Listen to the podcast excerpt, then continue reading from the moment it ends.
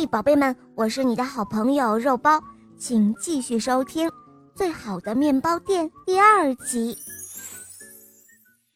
小白兔学着狼先生那样搅拌面粉，却总是把面粉搅得到处都是。狼先生有点不高兴了。小白兔又学着狼先生揉面团，却总是把面团揉得硬邦邦的。狼先生忍住了，没有生气。小白兔又学着狼先生烤面包，却总是把面包烤糊了。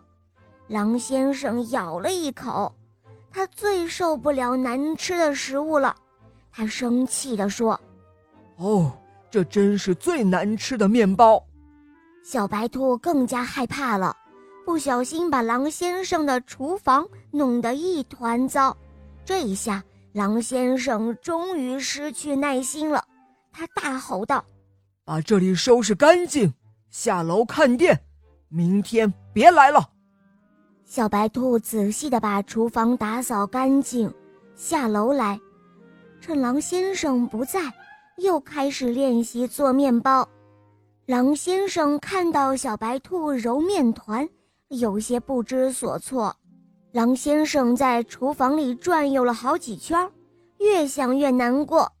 哦，原来小白兔真的很喜欢我做的面包啊！狼先生决定收回刚才糟糕的气话，为小白兔烤一个面包。他做了一个小白兔从来没有吃过的苹果面包。狼先生下楼，把刚烤好的苹果面包递给了小白兔。小白兔有一些犹豫，但还是接过面包。苹果面包发出清脆的声音，嘎吱，嘎吱。好吃吗？嗯。想学吗？想。狼先生不再对小白兔大吼大叫了，开始手把手的教小白兔揉面团、烤面包。狼先生告诉小白兔说。咔兹响的面包只是一般好的面包，咔兹咔兹响的面包才是最好的面包。小白兔离狼先生越来越近，他们讲的话也越来越多。有一天，小白兔可以自己搅拌面粉了；又有一天，小白兔可以自己揉好面团了。终于有一天。小白兔烤出了咔吱咔吱响的面包了，狼先生咬了一口，眼睛发出了光。嗯，这就是最好的面包。小白兔开心极了。嗯，你就是最好的师傅。烤出了咔吱咔吱响的面包后的第二天，小白兔没有按时来店里帮忙，狼先生觉得很奇怪。忍不住走出店去张望，面包店里没有了小白兔。狼先生搅拌面粉时，不需要再做一遍给小白兔看了；狼先生揉面团时，也不需要收拾小白兔打翻的牛奶了。狼先生把面包从烤箱里拿出来时，再也看不到小白兔惊喜的表情了。狼先生忽然感到了寂寞，太阳快要下山了。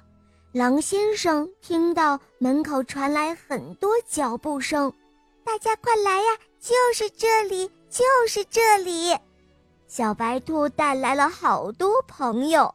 原来小白兔在家里做了好多面包，送给街上的朋友们品尝。无论谁吃了咔滋咔滋的面包。都不得不承认，这是最好的面包。小白兔很得意，啊，这算什么呀？我师傅会做各种各样最好的面包呢。于是大家就跟着小白兔来到了面包店。狼先生又惊又喜，呃，请问这个是什么面包啊？哦，这是最好的苹果面包。哦，这个是用什么做的？是用最好的苹果和麦粉做的。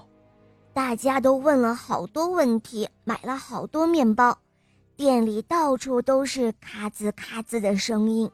狼先生一直都笑嘻嘻的。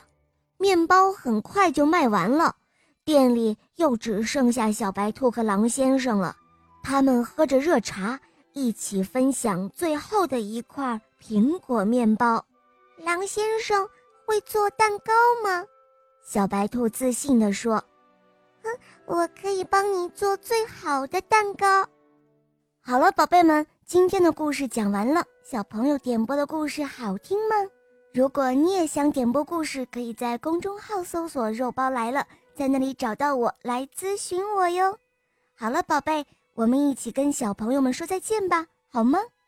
小朋友们再见啦！嗯，伙伴们，我们明天再见哦，拜拜。